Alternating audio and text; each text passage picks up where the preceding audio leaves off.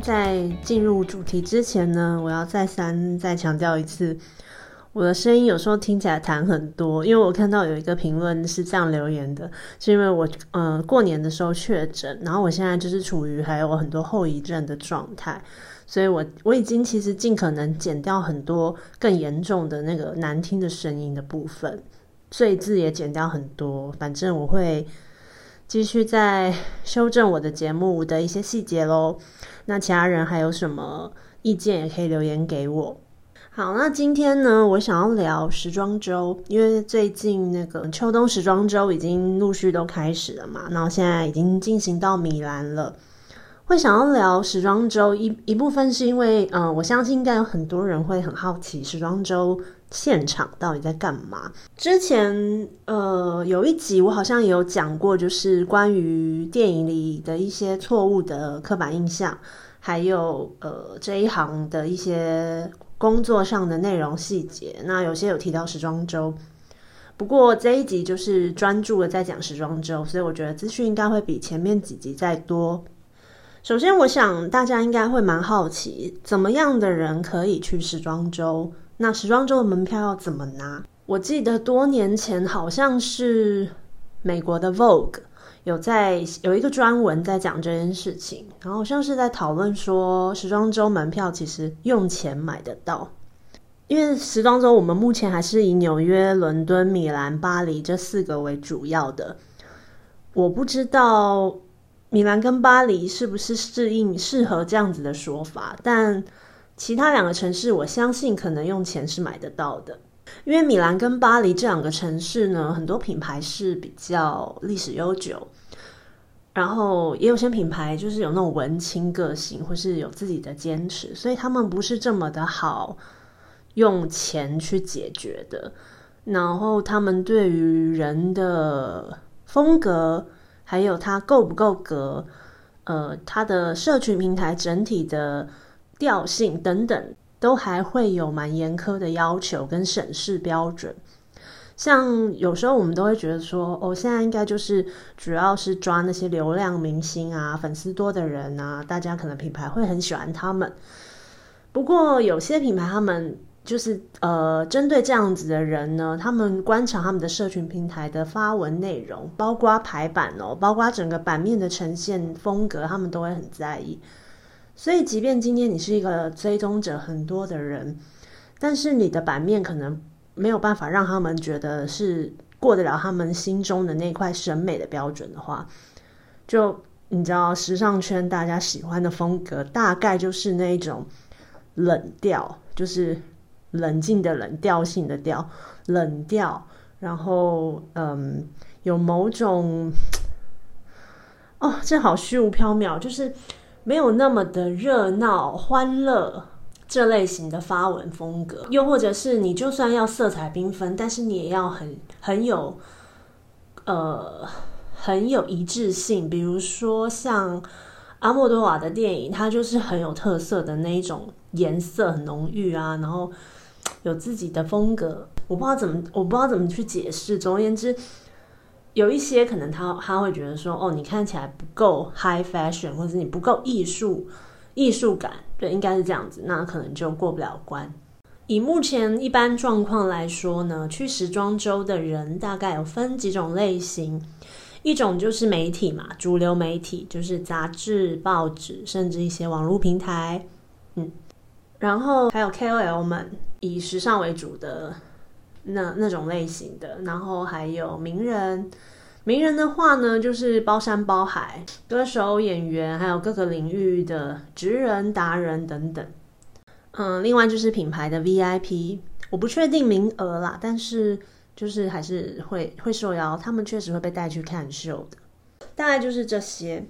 那我们以现在进行中的米兰时装周为例好了，那你你可以想象的话，就是那几个品牌嘛，比较主要的就是呃 Prada，然后 Gucci，然后 Ferragamo，嗯，还有 Versace 跟 Fendi。对我刚刚讲这些呢，主要就是他们会有实体的走秀。那在米兰呢，还有甚至其他城市，他们还会有那种静态展演，就是呃，在一个空间，然后摆放出他们最新的设计，然后让媒体们跟其他与会者去现场参观，然后也可以摸摸那些东西。那像在米兰会办的静态展的品牌，大概就嗯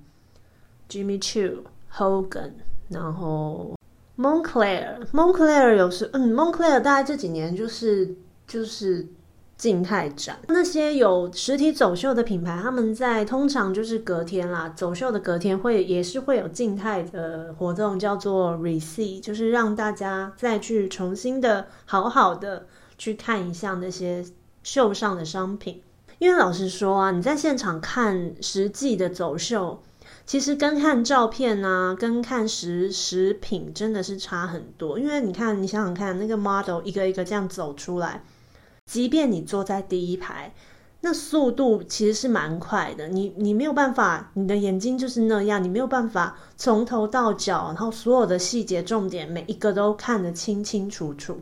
再加上现在大家又要忙着用手机拍照啊，或录影片，其实那个现场看秀的那个精准度跟捕捉重点的那个细节的程度，其实真的还不如看照片。这是我自身的感想，因为我我真的记得我有一次深深的体悟，就是觉得说我回到饭店，觉得天哪，我刚刚到底看了什么？就是。那个印象之薄弱，可是虽然我觉得这也不是说他那场秀很难看，而是你在现场其实会看到更多的是现场的环境氛围，然后现场的布置，呃，现场的一些音乐，还有色调、灯光，整体空间给你的感觉，反而服装是最没有办法印在脑海中的那一块，然后甚至它还不如今天你看到哪些超模。哪些来与会的嘉宾名人们，就是衣服这这件事，他他真的是要我我不知道，他可能是要各方面，你要透过实体看它动态，然后再用照片去补充补足那个你没有办法在动态中看到的细节重点。我觉得这才是一个很全面的观赏，一个这才是一个很全面的观赏一季作品的方式。好，然后嗯，那在这些品牌所办的动态展演跟静态展演的活动中，其实台湾，我们就以台湾来说好了。你如果假设今天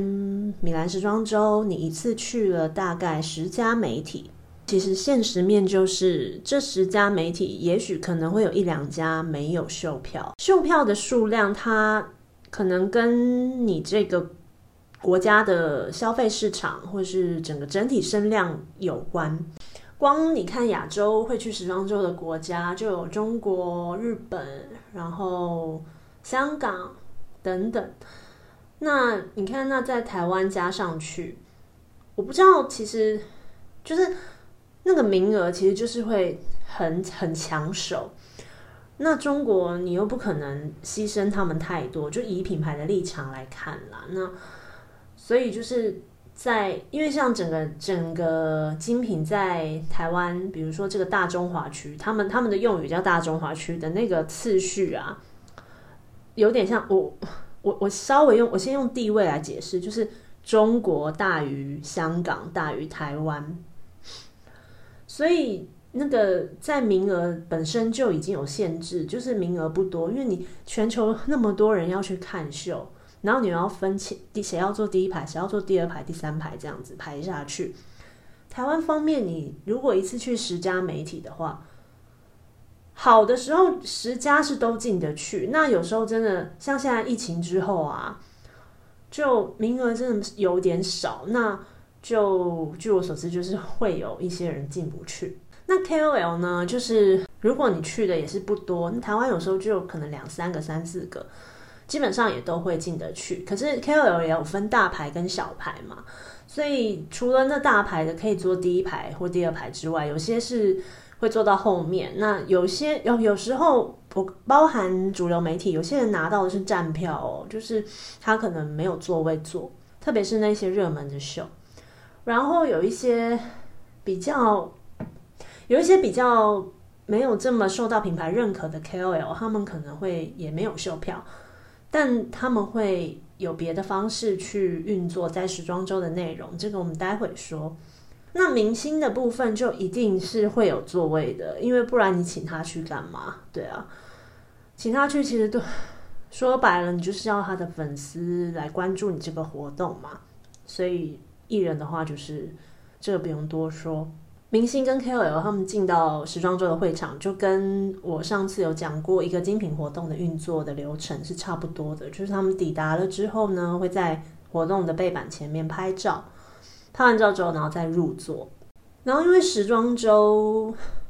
现场的交通非常的混乱。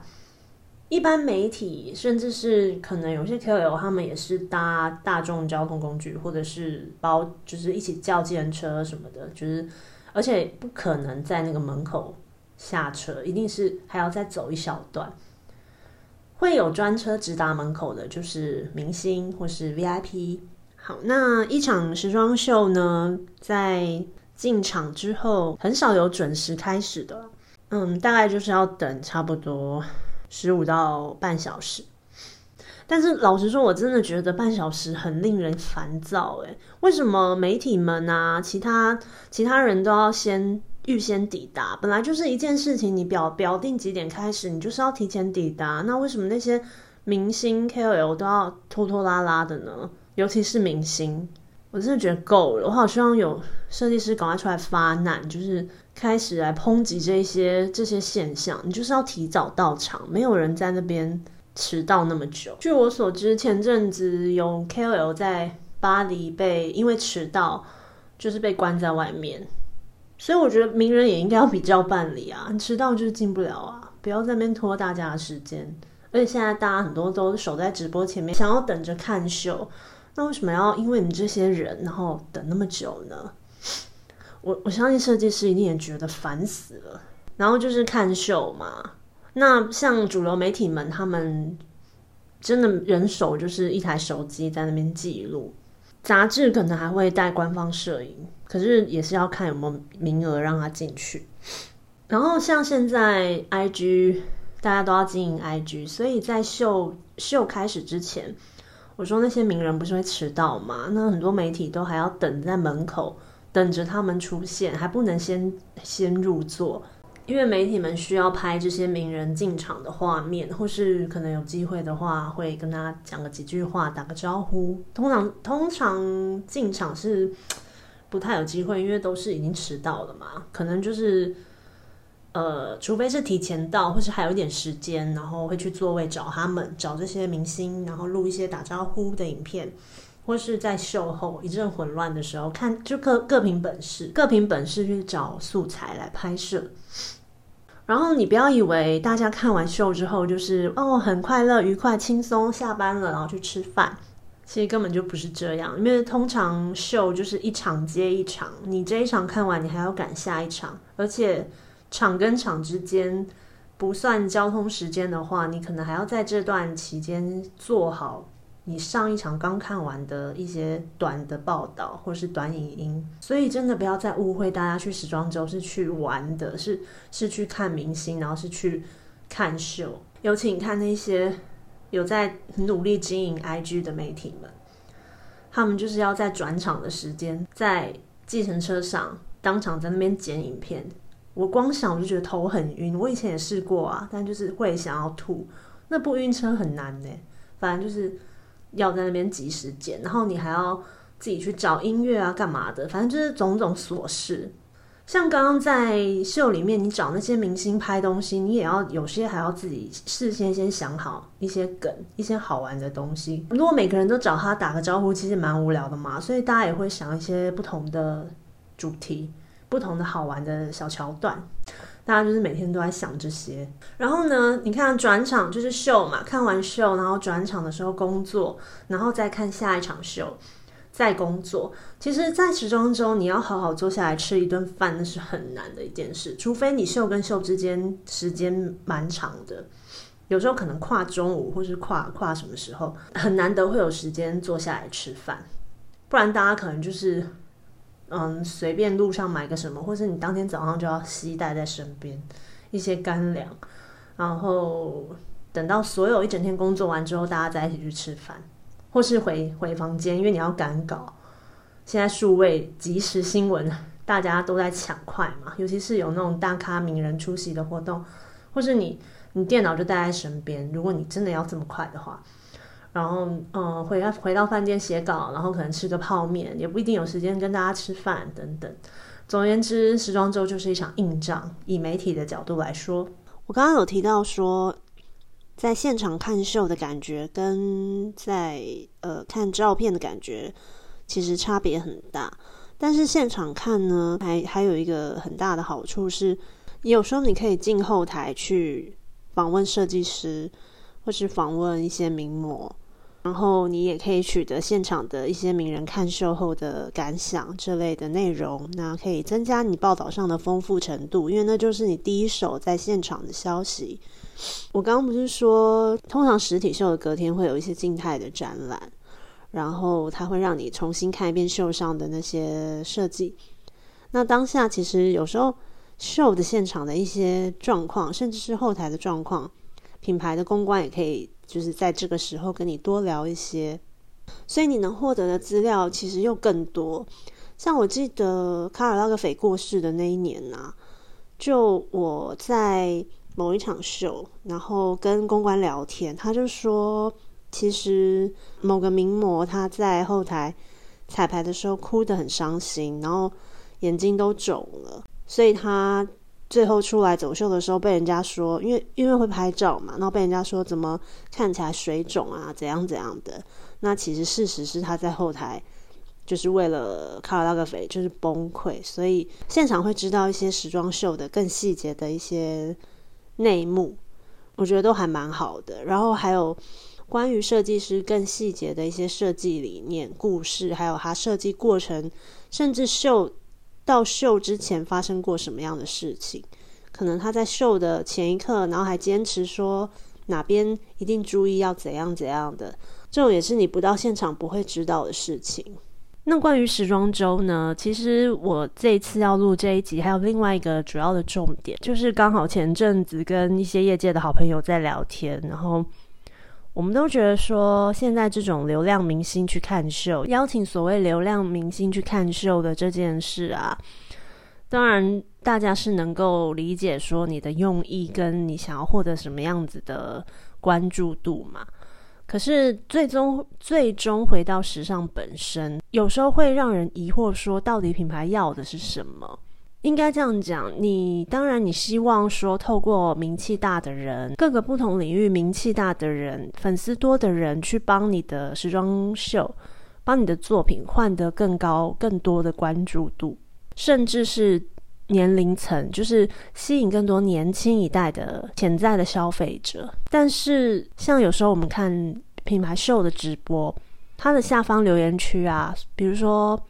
某个某个韩韩星好了，这这个品牌可能这一场主打就是某个韩星他要去看秀，无论他是不是品牌大使，只要这个消息一放出去，有正式的宣传或是什么，那个直播秀的影片下方留言就是会充满着那个人的名字，大家都在讲说叉叉叉怎么还没来？耶，我都是为了叉叉叉所以来才来看的。然后不断的就是粉丝在呐喊那个明星的名字，完全没有人在讨论秀这种事情。其实你看久了会觉得有一点遗憾。我相信这绝对不是设计师他愿意看到的现象。嗯，所以我我我其实不太就是也没没有办法做出一个结论，就是这这个风气、这个选择、这个宣传的策略，它最终会走到什么地步，跟什么样的结果？也许大家有别的想法，也可以留言告诉我，不管是在 Apple Podcast，或是你直接来 IG 告诉我也可以。如果你对这个话题有兴趣的话，欢迎来跟我讨论。我以前呢是觉得说，我不喜欢听到有人在质疑，呃，有一些人他会这样讲，他会说，为什么要请这个人去啊？他凭什么？或是这个人的风格根本就不时尚，干嘛要请他去？我不太喜欢这样子的说法，因为有点。有点像是在树立某种阶级跟那种资格论，其实我不太喜欢。尤其有时候有些时尚界的人，他们会自视甚高，就是觉得呃大众喜欢的东西他们不爱，他们想要冷门，他们想要呃所谓偏门啊，比较大众喜好、大众流行才是 high fashion，才是有品味的之类的。我就是觉得说不不喜欢这样的说法。我觉得只要是讲得出理由，讲得出就是有符合这个品牌他想要得到的结果，有有实质帮助的人，任何人都可以受邀，任何人都可以去到现场。因为毕竟我不觉得时尚它就是一个高冷的东西，它应该是就像艺术一样，就是你尽可能的去推广它，去介绍它。那那个结果当然不不一定会是所有人都接受嘛，因为有时候你会听到有些人说我是时尚白痴，我是我不懂时尚等等，我看不懂。但至少你那个过程中，你不能一开始就嗯有一种把自己架在一个高度那样，一开始你就选择不想要沟通，我觉得这也不是一个正确的方式。只是说我们刚刚提到的那个流量明星这件事情。太疯狂的执着在流量明星这件事情，其实是有一点点离题，就是让时尚秀这件事、时尚作品发表这件事，有一点点严重的离题。我不觉得大家一窝蜂的在着迷，在讨论那些人气明星之余，他们还会注意到秀本身，这是一件蛮……我不知道诶，而且好，就算就算。可能有一些真的是太年轻的粉丝，在他们现在可能也没有那个消费能力。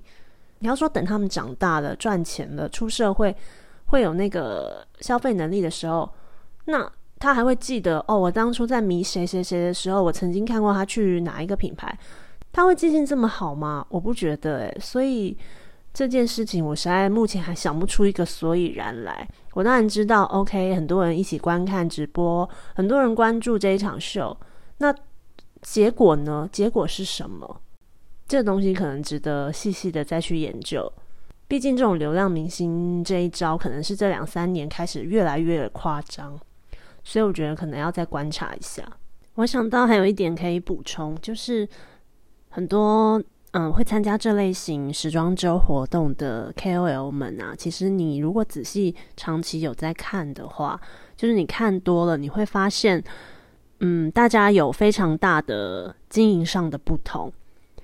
大概可以分几类。有一些人他是还是会把焦点放在时装秀、时装周，会透过他的视角去看现场的设计，呃，秀的场外。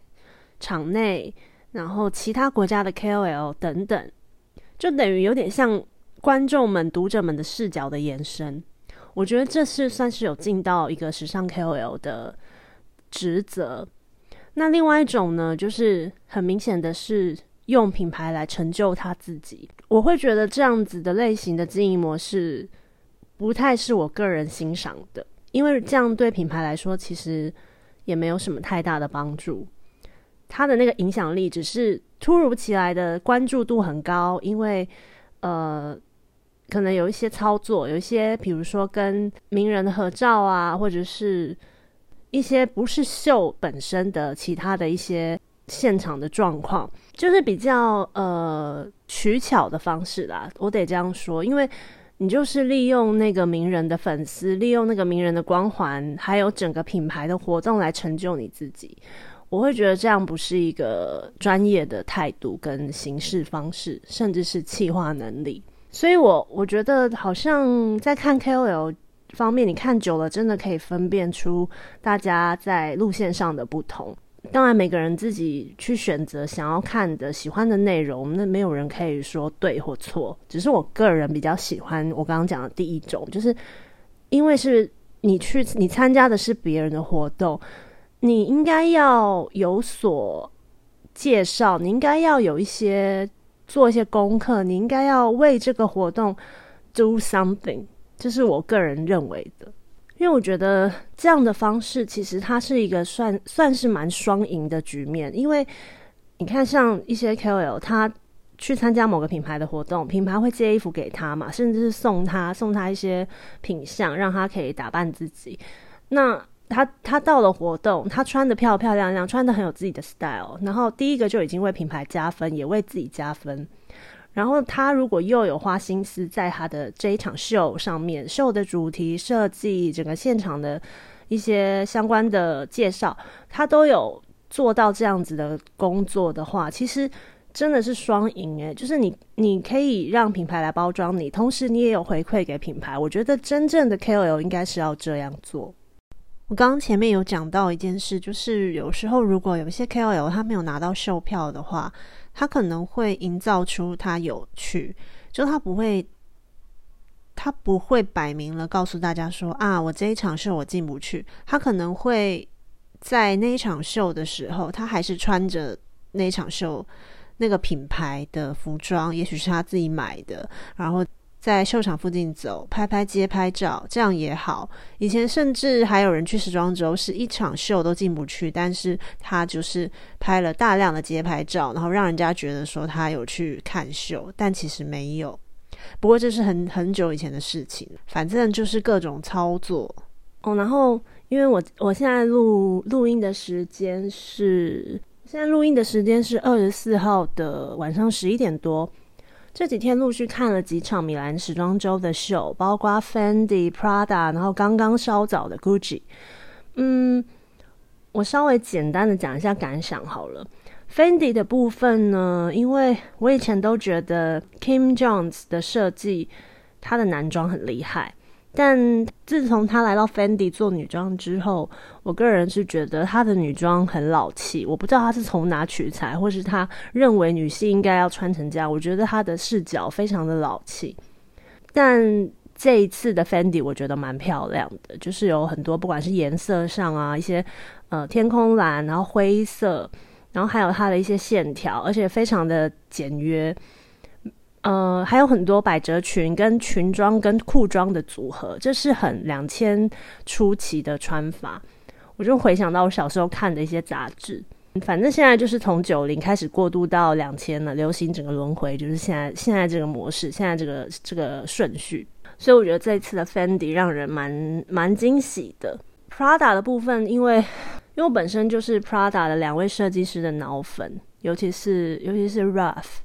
所以 Prada 的秀，我每一季都还抱，就是每一季都是保持着蛮期待的心情的。然后这一次的成果也是觉得很赞，因为它整个做到就是维持他们向来很常在操作的制服式的穿搭风格。然后那种制服式的穿搭，它照理说应该是一个很无聊、很统一、很一致性的设计，可是他们可以把把它做的很高级，我觉得 高级到底要怎么解释？就是说，它可以让它可以从它可以把无聊的东西变得很漂亮，就是你不会在这个明明就是很没有那么的特别的剪裁，或是或是太张狂的设计中去发现说它是一件无聊的事，或者你你不会去认为它是一个一个很。一般很平凡的设计，他还可以用一些，比如说，他这次就是用有一有几套纯白的连身服，或是上下两件拆开的呃白色衬衫配窄窄长裙，前短后长的白色长裙。那一系列白色其实是他想要用婚纱的概念，就是把婚纱融入日常的时候，它应该会长成什么样子。那当然，我们平常看的婚纱就是那种蓬裙啊，或是有那种古董的蕾丝等等。但是在在 Prada 的呃两位设计师的眼中，就是把它变成说日常的样子。那他就把它用呃那种衬衫呐，然后很贴身的呃利落的设计呈现。